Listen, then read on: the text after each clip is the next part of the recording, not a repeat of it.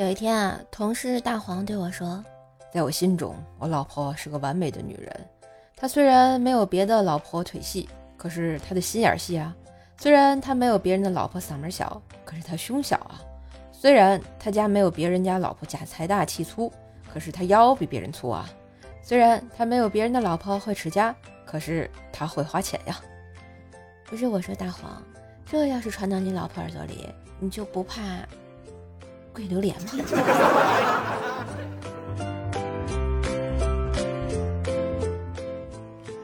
一天啊，侄女儿被哥哥打了，生气的边哭边跑了出去，我也跟上去安慰她。这时走过来一老大爷，看着侄女儿啊直摇头。哎呀，现在这孩子才多大就纹身？侄女擦干眼泪就说。老爷爷，你看清楚了，这是拖鞋印儿，好不好？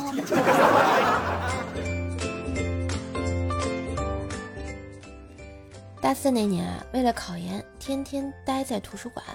我舍友喜欢图书馆邻桌的女孩很久了，终于有一天自习回家的时候，那个女孩走在乌黑乌黑的街上摔了一跤。我舍友连忙跑过去，哎，在女孩跟前蹲下来系了一下鞋带儿，看了那女孩一眼，然后喊道。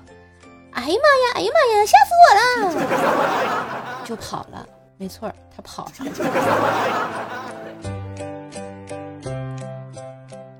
今天和老公一起逛街，看到了一条项链，好漂亮啊！就跟老公撒娇。老公说：“那走吧，去看看吧。”继续撒娇。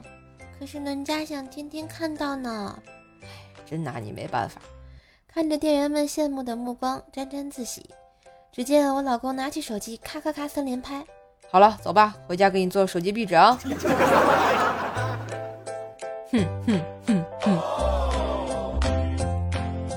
嘿，今日份段子就播到这里啦！我是段子搬运工瘦瘦呀，喜欢节目记得随手订阅专辑，打个五星优质好评哦！